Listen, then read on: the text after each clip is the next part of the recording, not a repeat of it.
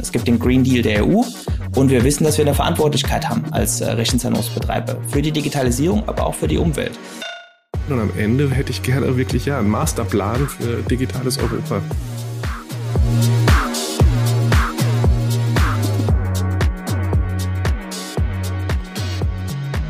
Welche Auswirkungen hat die Digitalisierung aufs Klima? Ist grüner Wasserstoff unsere Rettung? Und welche Verantwortung tragen dabei Unternehmen? Diese und weitere Fragen zur Zukunft der Energie beantworten wir in diesem Podcast. Impulse, der Energiepodcast mit Martin Bunnemann. Präsentiert von Avacon. Hallo, schön, dass ihr heute bei der neuen Folge unseres Energiepodcasts mit dabei seid, dem Podcast rund um das Thema Energiewirtschaft. Wir haben heute eine Premiere und zwar haben wir zum ersten Mal zwei Gäste und zwar zum einen Jens Petner Feitner, er ist Managing Director von Equinix in Deutschland. Equinix ist einer der führenden ähm, Bereitsteller von digitalen Infrastrukturen und wir haben zu Gast Alexander Rabe, Geschäftsführer bei EQO, dem Verband der Internetwirtschaft. Schön, dass ihr dabei seid. Los geht's. Guten Morgen, vielen Dank für die Einladung. Hallo. Ja, hallo, Alexander, Jens Peter. Wir haben uns darauf geeinigt, wir dürfen dich JP nennen mit deinem Spitznamen. Gerne. Prima, das finde ich super. Dann starten wir mal rein. Ich fände spannend, äh, JP und Alex, wenn ihr zu Beginn, weil wir ja uns primär an eine Hörerschaft aus der Energiewirtschaft ähm, richten, noch mal kurz was sagt zu euren Unternehmen, zu dem Verband, woher ihr kommt. Vielleicht fängst du an, JP. Ja, also Equinix ist, du hast schon gesagt, weltweit vertreten. Wir sind auf fünf Kontinenten in 26 Ländern und inzwischen mehr als 220 Rechenzentren. Wir haben so ein bisschen aufgehört zu zählen, es kommen andauernd welche dazu. Wichtig ist, ähm, wir haben über 350.000 Interconnections. Ähm, das sind also direkte private Verbindungen zwischen Kunden, die nicht übers öffentliche Internet gehen, sondern wo man sich miteinander austauscht. Ähm, und damit bieten wir die digitale Infrastruktur der Welt für, für unsere Kunden und Partner, um sich eben über diese Plattform miteinander zu vernetzen und äh, gemeinsam Erfolg zu haben. Vielen Dank, JP. Alex, Eco. Ja, äh, digitale Infrastruktur ist ein gutes äh, Stichwort an dieser Stelle. Eco-Verband der Internetwirtschaft wurde vor ja, 25 Jahren gegründet und ähm, als Verband der Internetwirtschaft sind wir auch ein bisschen anders als vielleicht andere bekannte äh, Verbände in diesen Bereichen, denn wir sind auch der hundertprozentige Anteilseigner des DKIX. Das ist der weltweit größte Internetaustauschknoten in Frankfurt am Main und da kommen einige Verbindungen, glaube ich, zustande, die uns eben als Teil der Branche eben auch im politischen Berlin, auch in Brüssel einfach authentisch werden lassen, weil wir, ja, wir sind eben Teil des Ganzen und nicht nur das Sprachrohr und Netzwerk. Alex, sag vielleicht noch mal ganz kurz was zu D-Kicks. Mir sagte das bis vor drei Jahren ehrlich gesagt nichts. Weltweit größter Datenknotenpunkt hört sich erstmal enorm an. Gib uns noch mal zwei, drei Infos dazu. Ja, es ist wirklich genau das. Es ist das Rückgrat der Digitalisierung. Es ist die Möglichkeit der verschiedenen Netzbetreiber, ISPs, sich auszutauschen. Und was der DKIX quasi anbietet, das ist eben dann auch das Zusammenwirken mit den verschiedenen Rechenzentren äh, in diesem, ich sag mal, in diesem Ring in Frankfurt am Main, dass dort ähm, garantiert zuverlässig äh, die Daten eben ausgetauscht werden können, ohne dass sozusagen Einzelverbindungen der verschiedenen Anbieter hergestellt werden müssen. Und ähm, dieses Konzept ist in, in dieser Form vor 25 Jahren entstanden und man hat sich damals darauf verständigt, dass diese Macht, also wir hatten jetzt im Peak 10 Terabit pro Sekunde Sekunde Datendurchsatz äh, während der Pandemie. Also das ist natürlich ein, ein, äh, ja, ein immenser Pool sozusagen an Möglichkeiten, dass diese Macht ähm, geteilt wird auf die Mitglieder des ECO, des Verbands der Internetwirtschaft. Und so ist dieses Konstrukt entstanden. Mittlerweile hat sich der DKIX natürlich auch zu einem weltweit agierenden Unternehmen, einer Aktiengesellschaft auch ähm, entwickelt. Wir sind trotzdem weiterhin der einzige Anteilseigner, so dass wir immer noch über unsere Mitglieder im Verband ähm, ja sozusagen den, den, den Blick auf die Branche haben und auf dieses Machtzentrum Spannend, Alex. Ich glaube, das ist ein Thema, was nicht vielen äh, Hörern bekannt sein wird. Ich fand das ziemlich faszinierend, was da für eine Dynamik in Frankfurt ist. Ähm, aber lass uns jetzt mal ins Hauptthema einsteigen. Rechenzentren, klimaneutrale Rechenzentren, ist das Utopie oder machbar? Sowohl Equinix als Betreiber von Rechenzentren als auch ECO als Wirtschaftsverband ähm, haben sich ja Anfang des Jahres, glaube ich, in einem Pakt mit anderen Unternehmen zusammengeschlossen, haben sich verpflichtet, Maßnahmen zu ergreifen, um Rechenzentren Richtung 2030 klimaneutral zu gestalten. Einmal vorab an euch die Frage, JP, vielleicht fängst du an, wie kam es überhaupt zu so einer Allianz? Also es ist medial äh, zwar publik geworden jetzt, aber eigentlich nichts Neues in der Branche. Äh, sowohl Equinix als auch andere große Anbieter, bei denen geht Digitalisierung und Nachhaltigkeit Hand in Hand. Ähm, schon seit 2015 hat Equinix sich das Ziel gesetzt, 100% grünen Strom in allen Rechenzentren zu haben. Wir hatten letztes Jahr zum Beispiel schon 91 Prozent, also knapp 180 dieser 220 Rechenzentren hatten das. Bei anderen Betreibern ist es ähnlich. Deswegen war das ein logischer Schritt, sich zusammenzuschließen. Es gibt den Green Deal der EU und wir wissen, dass wir eine Verantwortlichkeit haben als äh, Rechenzentrumsbetreiber für die Digitalisierung, aber auch für die Umwelt. Und sich da gemeinsam zusammenzusetzen und gemeinsam einen Pakt zu schließen, das war einfach ähm, der beste Weg, um gemeinsam mit der Politik auch eine Lösung dafür zu finden, damit man nicht in Silos agiert.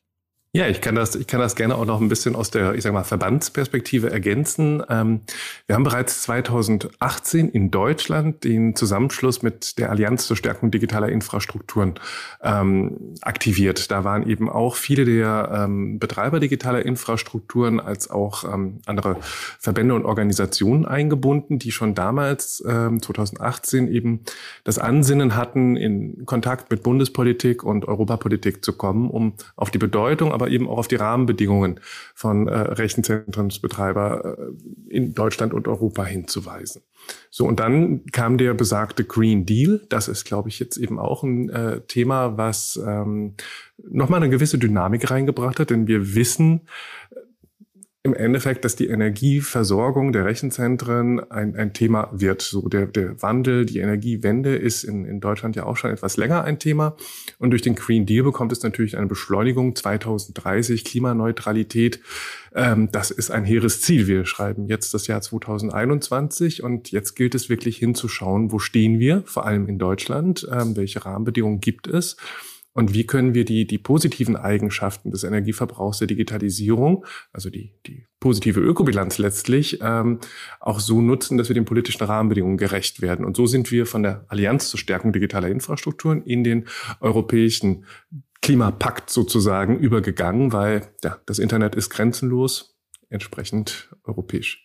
Wenn ich darf, lass mich da noch mal einmal ähm, ein äh, oder nachfassen. Du sagtest gerade positive Ökobilanz und das erscheint mir wirklich noch mal einen wichtigen wichtiger Punkt zu sein, den wir beleuchten sollten, weil mal, diese Datenrechencenter, die verbrauchen ja unheimlich viel Energie. Ich glaube, das gehört auch fairerweise dazu, dass man das äh, klar sagt. Wir haben zum Beispiel jetzt als Avacon gerade im Großraum Frankfurt eines der größten zurzeit in Planung befindlichen Rechenzentren bei uns ans Netz angeschlossen oder planen das. Und das verbraucht so viel Strom wie eine Großstadt. Ne? Also das, das sind schon irre Dimensionen. Äh, aber du hast gerade angesprochen, positive Ökobilanz. Also Digitalisierung, ohne Digitalisierung ist Energiewende nicht denkbar. Ohne Digitalisierung ist zumindest meine Überzeugung, schaffen wir den Weg nicht Richtung Klimaneutralität. Aber vielleicht kannst du den Punkt noch mal ein bisschen beleuchten. Ja, jetzt wird es, glaube ich, richtig spannend, auch für uns als Verband der Internetwirtschaft. Ähm, die natürlich auch, ich sag mal, in der Natur der Dinge sich vielleicht immer erstmal mit den eigenen Mitgliedern und den eigenen äh, Besonderheiten in Verbindung gesetzt haben, wissen wir aber eben, dass ähm, es ist ja nicht la polar diese Digitalisierung, sondern ähm, der Einsatz der Digitalisierung in der Produktion beispielsweise hat einen enormen Energieeffizienzfaktor am Ende, weil die Produktion komplett anders ähm, gestaltet werden kann, die Bedarfe anders vorausgesehen werden können. Das geht dann weiter über die Logistik, wie sie optimiert werden kann, wie Verkehrsflüsse, aber auch in Städten zum Beispiel optimiert werden können. Und das sind natürlich Produktion, Logistik, Mobilität. Das sind die ich sag mal, realen CO2-Emittenten. Hier wird wirklich ähm, Energie direkt sozusagen in CO2-Emissionen gewandelt. Alles richtig und wichtig. Wir brauchen das. Ähm, und die Digitalisierung kann eben dann ihren Teil dazu beitragen. Es gibt da so Zahlen zwischen, ja, zwischen einer Tonne CO2, die Rechenzentren zugeordnet werden, sind fünf Tonnen Einsparung in Produktion, Mobilität und Logistik möglicherweise ähm, gut umrechenbar. Das ist sozusagen das Ziel der Digitalisierung, wie wir es betrachten. Wir können später mit Sicherheit auch über Anwendungsszenarien reden, die vielleicht weniger Sinn ergeben und trotzdem Energie verbrauchen. Ja, vielleicht, vielleicht. JP? Ähm, ja, ich steige da noch mal ein zu dem, zu dem letzten Punkt von Alex. Äh, Dinge, die weniger Sinn ergeben. Es ist ja immer eine schöne Diskussion ähm, und oft angebracht als wenig sinnvoll oder sagen wir mal so, ähm, wenig produktiv ist Musik- und Videostreaming. Aber Musikstreaming ist immer mein allerliebstes Beispiel, um zu zeigen, wie die Digitalisierung Vorteile bringt. Weil früher haben wir alle CDs gekauft. oder Musikkassetten oder davor Schallplatten. Die mussten produziert werden aus Rohstoffen. Die wurden dann auf LKW, erstmal wurden sie in Lagern gelagert, dann wurden sie auf LKWs gepackt, wurden durch ganz Europa gefahren, wurden wieder in Geschäften gelagert. Alles mit Kühlung und, und äh, Licht und Strom. Dann hat sie keiner gekauft. Dann wurden sie wieder eingesammelt mit den LKWs, wurden wieder in Lagerhallen gepackt oder auf eine Müllhalde, wurden verwertet, hoffentlich recycelt. Aber das hat auch einen Energieaufwand. Und wenn man diesen ganzen Kreislauf zusammenrechnet, ist das Musikstreaming per se deutlich CO2-positiver als dieser ganze Kreislauf. Man darf halt nicht immer nur eine Sache sehen, sondern den gesamten Kreislauf. Ja, und ich hätte jetzt vielleicht sogar ergänzt an, an, an Negativbeispielen. Wir kennen alle das äh, berühmte Bitcoin-Schürfen, das äh, Kryptowährungs- äh, äh, Schürfen ist ein, da die Server eben auch in Regionen stehen, die ähm, primär mit ja, Kohlekraftwerken Energie gespeist bekommen. Das ist unserer Meinung nach, wir haben eine, eine Studie gemacht mit dem Borderstep-Institut, ein, ein Faktor, der immens dazu beiträgt, dass äh, CO2-Emissionen durch die angeschlossenen Kraftwerke ähm, genutzt werden. So, und wenn wir uns jetzt anschauen, die Kryptowährung Bitcoin ja, Elon Musk, glaube ich, hat einige Milliarden äh, jetzt investiert und dadurch gewonnen. Ähm, aber ist das sozusagen dem Gemeinwohl bei dem, bei dem Ökobilanz-Thema dann wirklich ja, gerechtfertigt oder eben nicht? Also unsere Meinung ist da sehr, sehr kritisch, Stand heute, so wie Bitcoin aufgestellt sind. Naja. Alex, selbst trotzdem da, weil ich glaube, das interessiert viele Hörer. Das ist ja überall in der Presse zurzeit. Kryptowährung, gebt uns doch mal bitte ein Gefühl dafür, warum Energieverbrauch und Kryptowährung so eng miteinander verknüpft ist und über welche Mengen wir dort eigentlich sprechen. Äh, ja, die Mengen sind nicht so 100% klar zu, zu evaluieren, da wir jetzt wirklich über ein sehr internationales Geschäft sprechen und die meisten Server, die das sogenannte Schürfen dieser Kryptowährung betreiben, das heißt, werden sehr komplexe mathematische Aufgaben äh, gestellt, die dann im, im, im Wettbewerb stehen, bis irgendwann sozusagen das Ergebnis eines sogenannten Bitcoins besteht. Das ist ein ein großes Spiel, sagen wir es mal so, aber ein sehr großes energieintensives Spiel, was da äh, stattfindet, um dann im Endeffekt den Onlinehandel über ähm, diese fälschungssichere Währung äh, abbilden zu können. Es ist mit Sicherheit, Kryptowährung ist mit Sicherheit sehr praktisch und hilfreich. Die genannten Bitcoins allerdings sehr explizit an dieser Stelle sind eben aufgrund des immensen Wertes, der jetzt hier entstanden ist, äh, in den Fokus gerückt, auch der, ja, sagen wir mal ruhig, Spekulanten. Und ähm, dann ist natürlich der Punkt, wer am günstigsten diese Rechenaufgaben und am schnellsten und am intensivsten erfüllen kann. Und das sind dann eben Serverfarmen auch in in äh, China, die in Masse hochgezogen wurden. Also ich, mein Sohn beschwert sich die ganze Zeit, dass er keine Grafikkarten am Markt bekommt, weil ähm, diese Spekulation eben so weit geht, dass eben wirklich auch die Hardware äh, schon langsam eng wird. Man investiert und möchte einfach Teil dieser Goldgräberstimmung haben.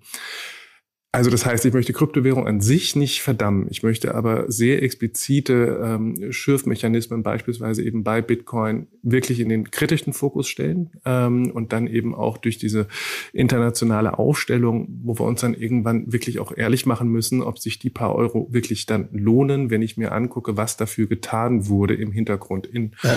Regionen wie eben China und Asien. Und da ist meine Meinung einfach, ähm, sowohl der Klimawandel als auch Digitalisierung sind eben grenzenlos und da müssen wir irgendwie es schaffen, ja, ich sag mal, Regeln zu finden, ähm, was mhm. wir auch gesamtgesellschaftlich unterstützen wollen an Digitalisierung und wo wir einfach Grenzen ziehen.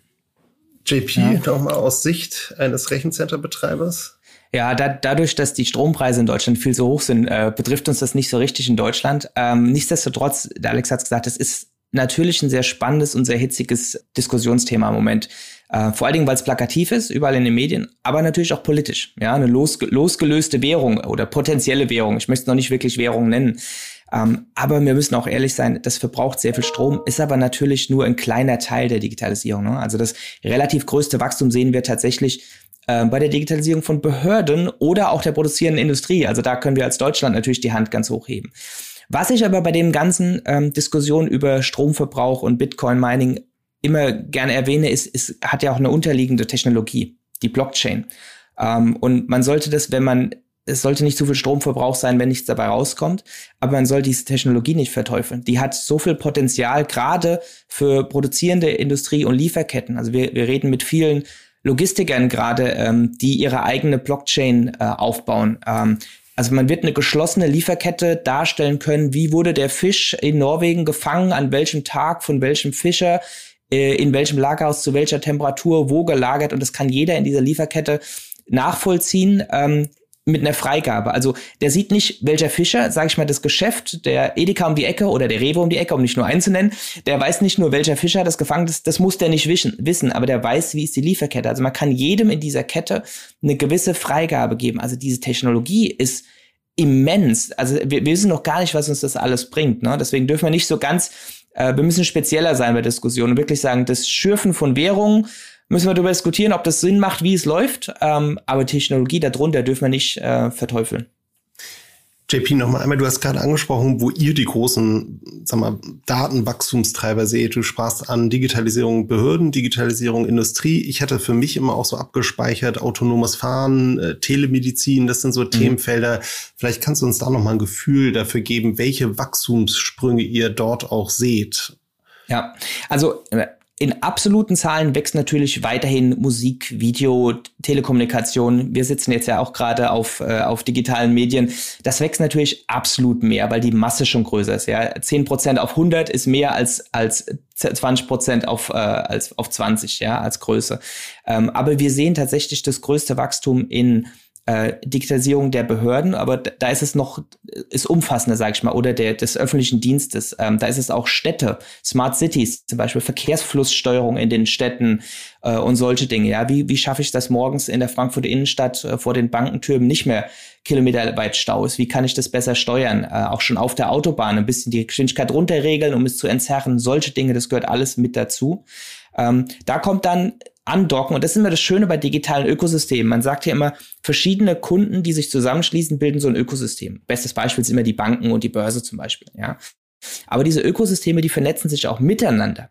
Ähm, jetzt hat man zum Beispiel dieses äh, Smart City Ökosystem und ähm, schließt daran an die Automobilwirtschaft. Ja, autonomes Fahren ist, es gibt das Thema der Datengarage. Jeder Automobilhersteller fährt gerade mit eigenen Autos durch die Republik äh, und durch Europa, nimmt Daten auf, dann, dann werden die in der Cloud gespeichert, dann setzt sich jemand hin und tut tatsächlich manuell, ähm, also erstmal läuft eine KI drüber, die sagt, das ist äh, die Oma an der Straßenecke, das ist ein LKW, das ist eine Ampel, das ist ein Haus und so weiter.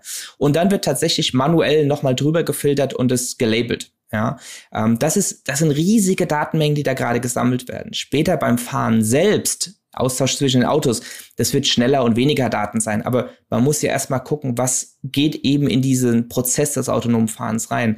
Und das ist immenses Wachstum. Dort, dort ist noch, ähm, ich sag mal so ein bisschen Kinderschuhe. Ähm, Tesla marschiert da seit äh, 10, 15 Jahren vorne weg. Ähm, man, man denkt immer, das ist ein großer Elektrobauer, der Autos in amerikanischer Qualität baut. Aber was der tatsächlich macht, er hat ein fantastisches Ökosystem an Software, ähm, hat das alles integriert und sammelt Daten und verkauft die auch weiter. Ähm, und da sind die deutschen Hersteller ein bisschen langsam gewesen, aber jetzt mit immensem Speed hinterher. Also Chapeau an die ganze deutsche Automobilwirtschaft, die da wirklich äh, richtig auf die Tube drücken gerade und auch Kooperationen machen. Und da ist, kommt das Datenwachstum her. Telemedizin hast du auch angesprochen.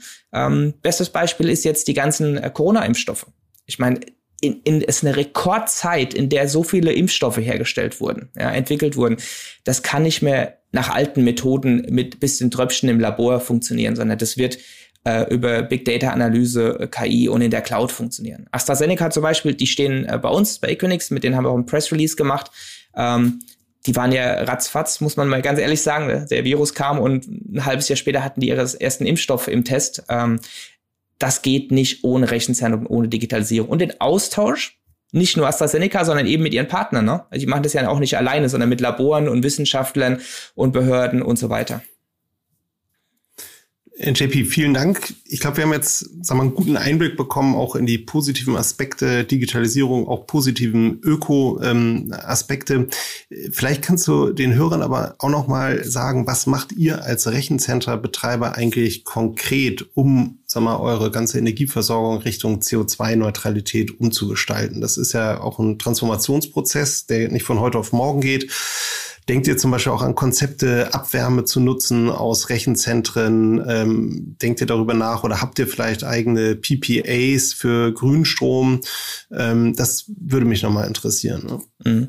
Ähm, lass mich das mal in zwei Teile unterteilen. Also zum einen bin ich mir der, der predigt, Rechenzentren sind nicht gleich Rechenzentren. Ähm, da ist es wichtig, ein Rechenzentrum können drei Surfer im Keller von irgendeiner alten Fabrik sein. Ganz ineffiziente, unausgenutzte Surfer die im Regelfall gibt genug Studien, auch von Greenpeace unter anderem, die so mit 20 Prozent Auslastung laufen. Rechenzentrum kann aber auch der riesen Hyperscaler sein mit 100 Megawatt Rechenzentren. Ja, wir liegen so ein bisschen in der Mitte als Kolokation. Das heißt, ähm, bei uns sind die Kunden die, die schließen ihr Rechenzentrum bei sich in der Fabrik oder im Büro, kommen zu uns, stellen dort ihre Server hin oder mieten von uns Servern an und vernetzen sich mit anderen Kunden. Ähm, da ist es dann deutlich effizienter. Das ist so der erste Teil der, der Ökobilanz der Kollokationsrechenzentren zumindest. Die Server werden deutlich mehr ausgenutzt, weil die Kunden entweder gemietete Server nutzen oder eben weniger hinstellen, weil wir sie braten oder die Cloud nutzen. Da sind wir bei einer Auslastung von locker 75 Prozent. Ja, da bist du schon mal drei bis viermal effizienter als in einem eigenen Rechenzentrum. Und wir investieren natürlich viel, viel, viel mehr in die Rechenzentren ähm, als, als jemand, der das nur bei sich im Keller stehen hat. Ja, ähm, und wir haben jetzt seit 2015 haben wir 60 Prozent unseres CO2-Ausstoßes eingespart. Insofern ähm, kann man auch da sagen, wir sind ungefähr doppelt so effizient wie so ein Kellerrechenzentrum. Also du hast viermal höhere Auslastung der Server plus doppelt so effizient, das heißt achtmal weniger CO2-Ausstoß oder achtmal effizienter, je nachdem, wie rum man das sehen will, als so ein Kellerrechenzentrum. Das zweite ist aber, das habe ich jetzt eben kurz schon erwähnt, ist ähm, nicht nur der Trend hin von Keller zu Kolokation, sondern was machen wir selbst. Ähm, Equinix hat ähm, schon seit 2014 beziehen wir 100% Strom aus grünen Quellen. Ähm, wir müssen auch ganz ehrlich sein, jeder sagt das immer, natürlich kommt der ganze grüne Strom nicht aus Deutschland. Wenn jeder der grünen Strom möchte, den aus Deutschland möchte, das funktioniert nicht. Äh, das wisst ihr am besten, Martin, ja. Äh, ihr seid ja. Stromhersteller und, Strom und Stromnetzbetreiber, das funktioniert nicht. Also unserer kommt aus Norwegen, das ist so. Ähm, aber wir haben zumindest ein Zertifikat, dass er aus einer grünen Quelle kommt. Und, ja, das machen wir seit 2014 und das haben wir für alle Rechenzentren in Deutschland. Dann gehen wir dazu über, ähm, zu schauen, wie können wir natürlich effizienter bauen. Also der sogenannte PoE-Faktor, also wie viel Strom braucht man zusätzlich zum Betrieb des Rechenzentrums neben jeder Kilowattstunde des Servers. Der ist inzwischen bei Neubauten so im Bereich 1,25, 1,3, vielleicht auch ein bisschen besser, wenn sie gut ausgelastet sind. Ja, alte werden auch effizient. Das heißt, wir brauchen nur 25 Prozent zum Betrieb des Servers. Was auch ganz interessant ist, rechnet man mal rückwärts. Die großen grauen Rechenzentren stehen im Fokus, aber eigentlich ist der Stromverbrauch die ganz kleinen Kästchen, die in dem Server-Rack stehen, die den Kunden gehören. Ne? Das ist ein guter Ansatzpunkt. Und ähm, wenn wir jetzt mal Frankfurt auch speziell nehmen, ähm, da bauen wir mit der Stadt zusammen oder wir planen, wir bauen nicht mit der Stadt zusammen, wir planen mit der Stadt zusammen. Wir haben Beispiel grüne Fassaden an unseren äh, neuen Rechenzentren angebracht ähm, für den Frischlufteinzug in die Stadt. Es hat also nicht nur Optikgründe, sondern natürlich auch Sustainability-Gründe. Das macht man gemeinsam. Und bei Abwärme sind wir immer die Ersten, die die Hand heben, als gesamte Branche, sage ich mal, die Ersten. Ähm, das Problem dabei ist, der, die Wärme, die aus dem Rechenzentrum kommt, ist nicht hoch genug für ein Fernwärmenetz, sondern ein Nahwärmenetz. Und da haben wir zwei Probleme. A, wo sind die Abnehmer? Und B, wo ist das Netz? Also man sagt immer, gebt doch die Wärme ab. Und dann sagen wir, ja, möchten wir ja gerne. Aber es kommt halt keiner, der sie abnimmt. Ja, ich kann sie schlecht selbst abnehmen. Ja, eigentlich müsstest du das richtig städteplanerisch berücksichtigen. Ne? Wenn genau. du sagst, wir bauen große Serverfarmen in Neubauviertel, integrieren das mit Nahwärmenetzen, das wäre eigentlich die perfekte Lösung. Lässt sich mhm. natürlich äh, im Bestand ähm, in unseren Städten nicht so einfach äh, realisieren. Aber es ist ein spannendes Thema und es wird auch, erlebe ich zumindest an vielen Stellen, auch äh, mit der Kommunalpolitik, mit Planungsbehörden zunehmend diskutiert, solche Lösungen. Ja.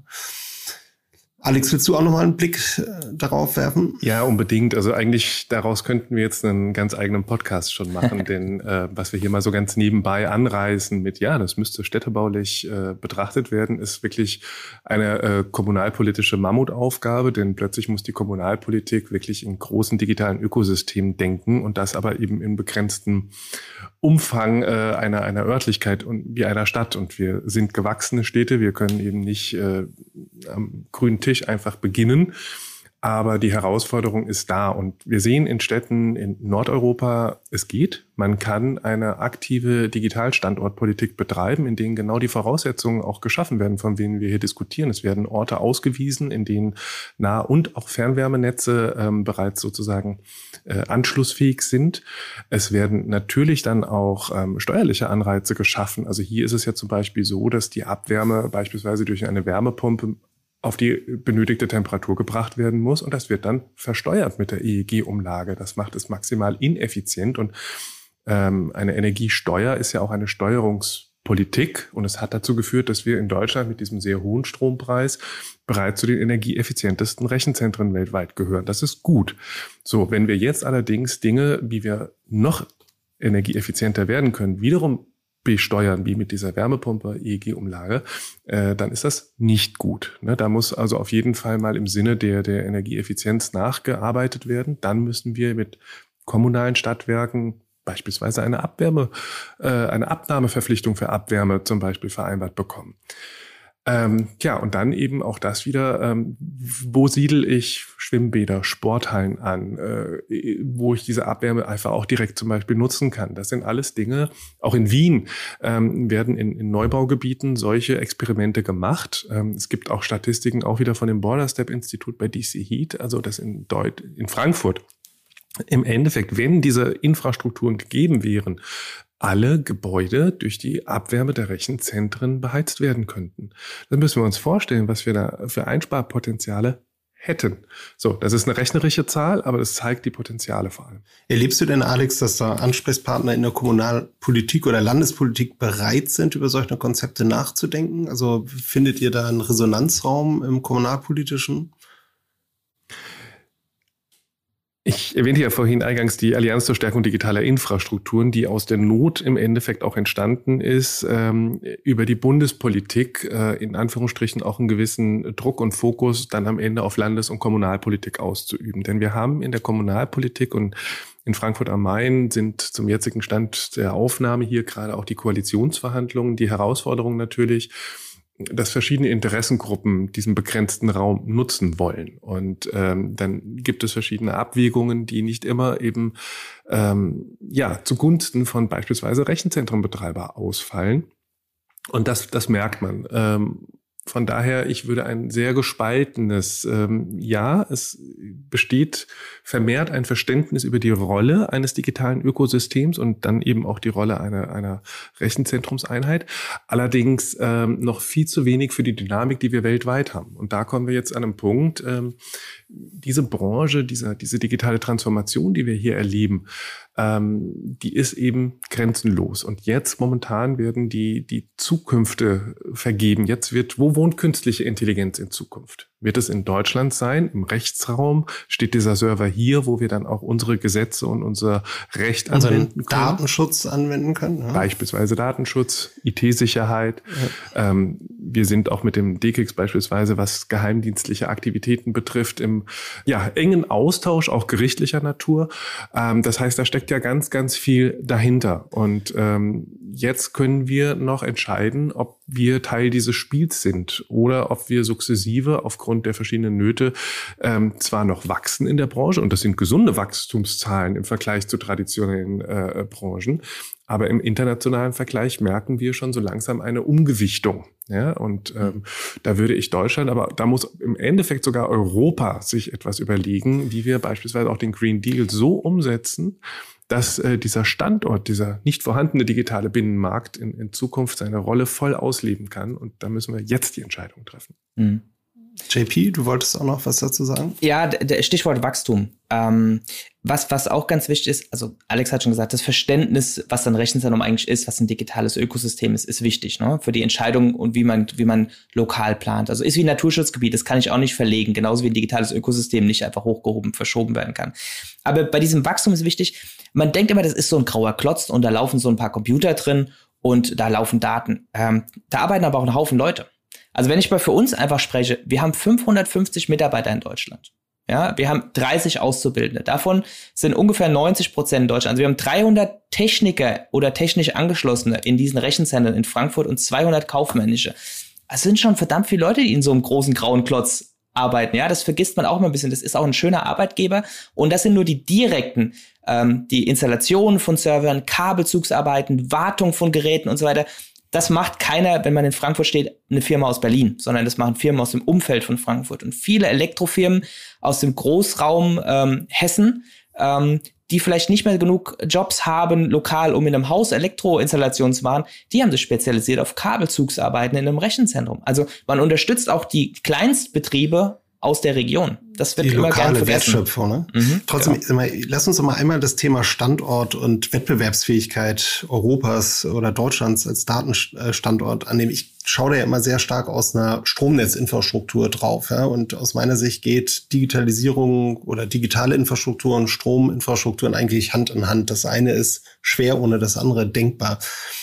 Jetzt ähm, haben wir in Frankfurt die Situation, dass wir in den letzten Jahren oder der letzten Dekade ein unheimliches Wachstum gesehen haben. Wir selbst haben ja die Erfahrung gemacht, eigentlich ist Frankfurt als Stadt bietet keine Anschlusskapazitäten mehr zurzeit für Stromversorgung, jedenfalls nicht im großen Umfang.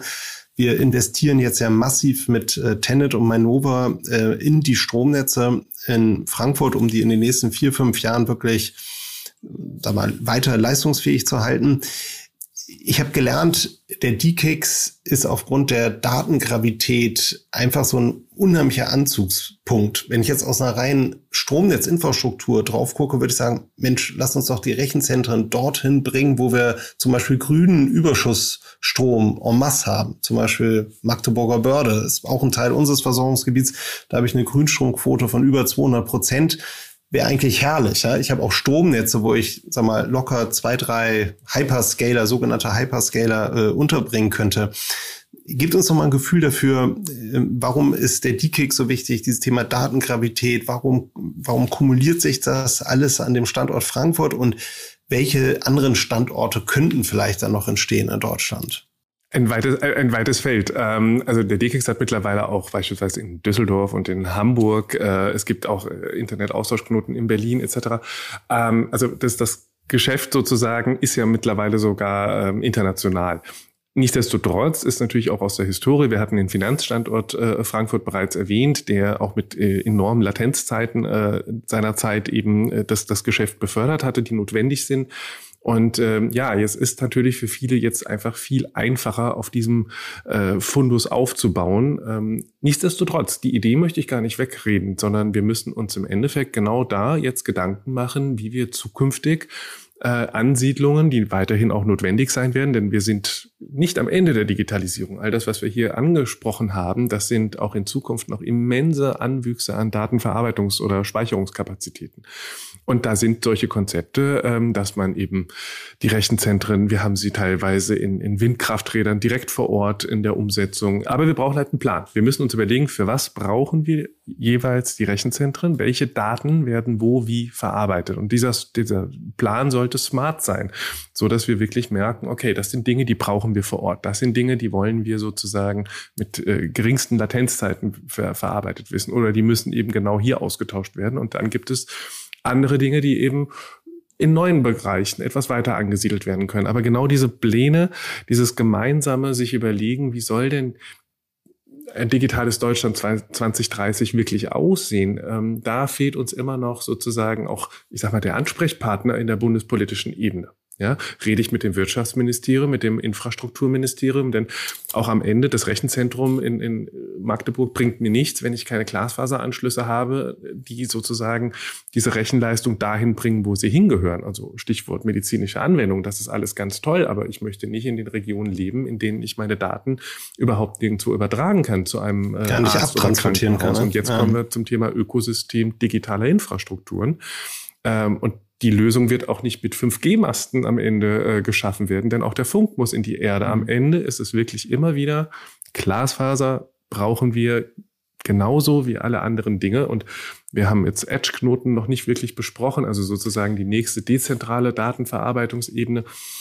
Wir brauchen wirklich Kompetenz auf der Bundesregierungsebene. Deswegen, wir stehen beispielsweise für ein Digitalministerium, wo wir sagen, wir brauchen jemanden, der diese verschiedenen Silos, die es hier gibt, zusammenbringt und wo wir als Branche, und diese Branche ist ja auch sehr heterogen, äh, all die verschiedenen Bedarfe kommunizieren können. Und am Ende hätte ich gerne wirklich ja einen Masterplan für digitales Europa. Mhm. Ich, ich würde gerne nochmal deine, deine Eingangsfrage aufnehmen, Martin. Ähm, der Alex hat schon gesagt, ne, der Mix macht's. Also man kann verschiedene Dinge auch an verschiedene Standorte stellen. Und der DKIX und andere AX gibt's ja auch an verschiedenen Standorten. Aber du hast auch das, das Stichwort Datengravität genannt. Ähm, das, das ist ganz, ganz, ganz wichtig. Und das muss in die Köpfe der Leute rein. Das ist wie bei den Planeten. Großer Planet zieht kleine Planeten oder Monde an. Und große Datenmengen ziehen mehr Datenmengen an. wenn wir sehen, das Wachstum in dieser privaten Interconnection innerhalb der Rechenzentren und auch zwischen den Rechenzentren in Frankfurt, die stehen da nicht so weit auseinander, ja. Ähm, das wächst viel, viel schneller als das, was wir so als Privatpersonen im öffentlichen Inter Internet kennen. Das wächst genau, wächst auch super schnell, aber diese private Connection viel größer, sowohl Menge als auch Größe der Daten. Du hast autonomes Fahren vorhin ange angebracht, ja. Anbieter A sammelt und teilt es an zwei weitere Anbieter. Das kann ich nicht äh, über das öffentliche Internet teilen. Das muss ich über eine private Verbindung oder vielleicht sogar eine private Glasfaserverbindung teilen. Und da diese Rechenzentren nun mal schon da stehen, kommen andere Kunden in diese Rechenzentren oder in ein Rechenzentrum nebendran. Das kann ich nicht 200 Kilometer weit wegstellen, zumindest nicht für diese großen, wichtigen Datenmengen und auch noch die, die ich gerne privat austauschen möchte. Ne? Du hast auch schon gesagt, äh, Data Protection äh, Issues. Ähm, es gibt natürlich Dinge, ähm, ich sage mal so schön, die Google-Suchbegriffe eine Million bis fünf Milliarden, die kann ich in einem Rechenzentrum in Finnland mit freier Kühlung lagern.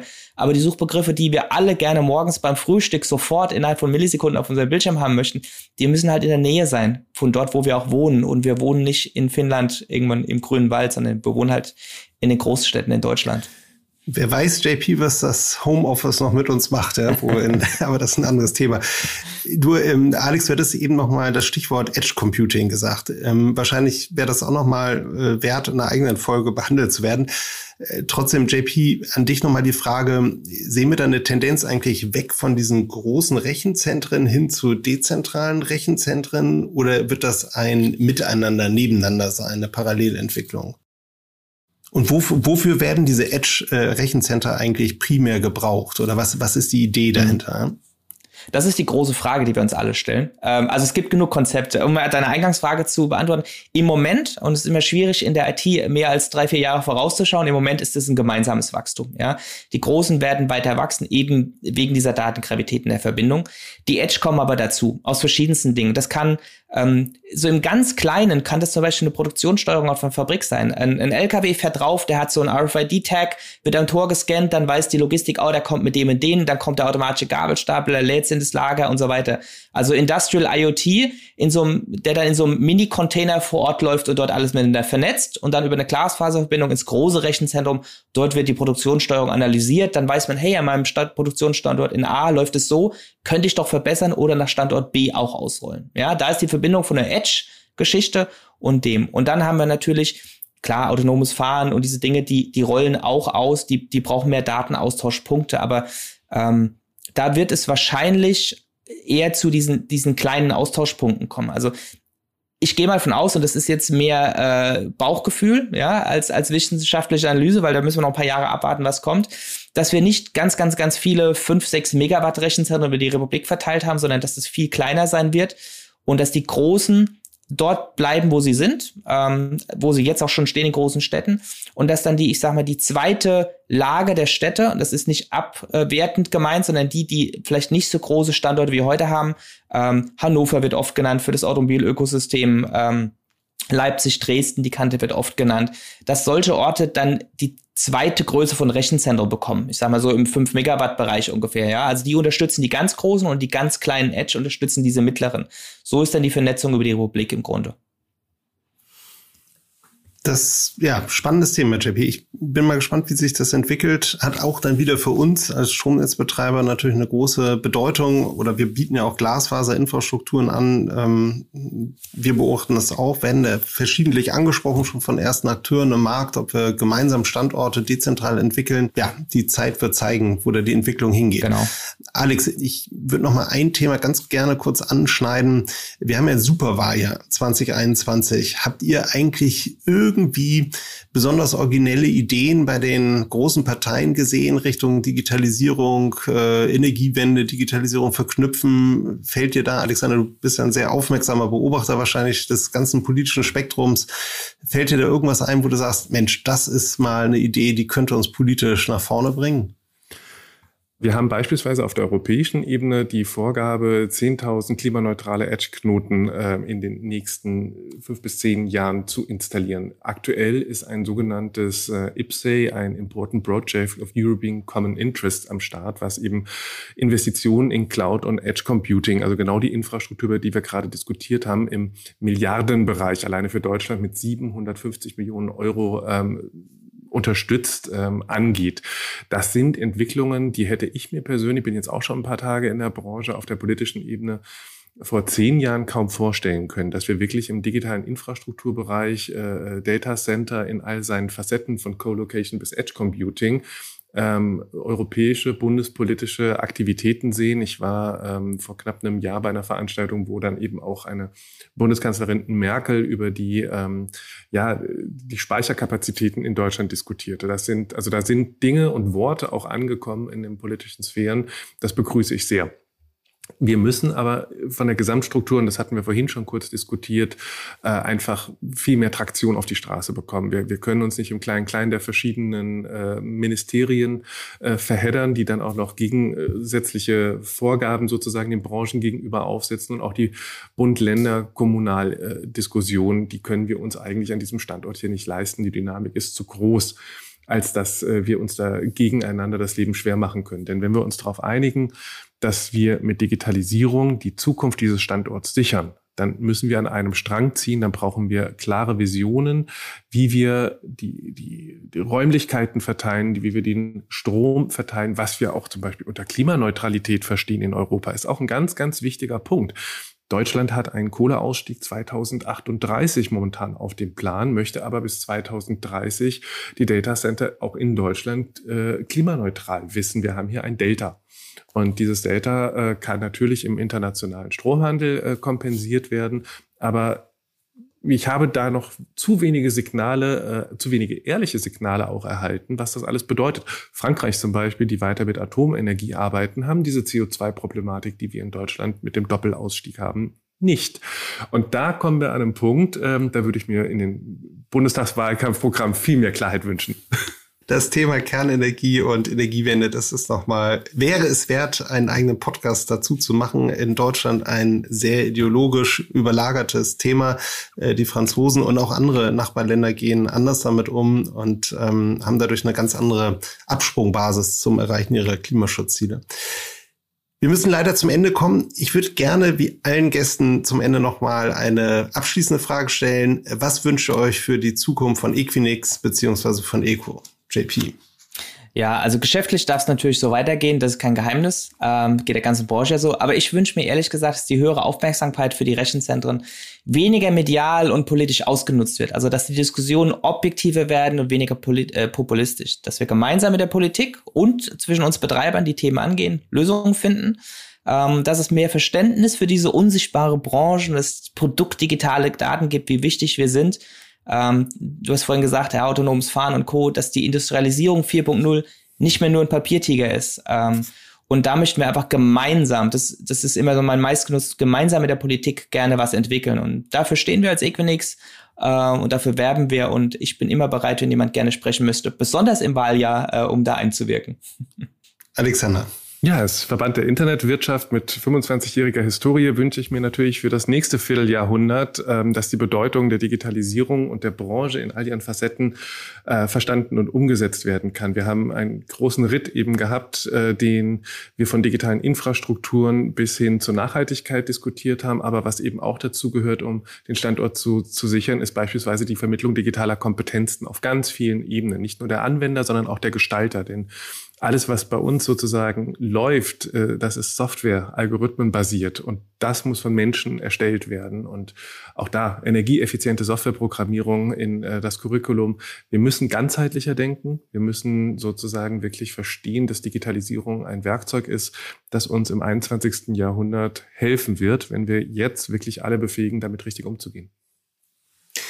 Alex, JP, vielen herzlichen Dank. Ich glaube, die Hörer und ich selbst äh, nehmen unheimlich viel aus diesem Gespräch mit. Wir haben viel gelernt über die Ökobilanz von Datenzentren. Wir haben sehr viel gelernt über die Bedeutung von digitalen Infrastrukturen auch für unseren Standort, über die Herausforderungen und Chancen, die die Digitalisierung mit sich bringt. Großartig, dass ihr mit dabei wart. Vielen herzlichen Dank. Ein herzliches Dankeschön auch an die Hörerinnen und Hörer da draußen. Das war's für heute von uns. Wir hören uns aber hoffentlich bald wieder in der nächsten Folge. Herzliche Grüße, bleibt bitte gesund, auf bald. Impulse, der Energie-Podcast mit Martin Bunnemann. Jeden ersten Dienstag im Monat. Damit ihr keine Episode mehr verpasst, abonniert jetzt diesen Podcast. Außerdem freuen wir uns über eure Bewertung. Bis zum nächsten Mal. Dieser Podcast wird produziert von Podstars bei OMR.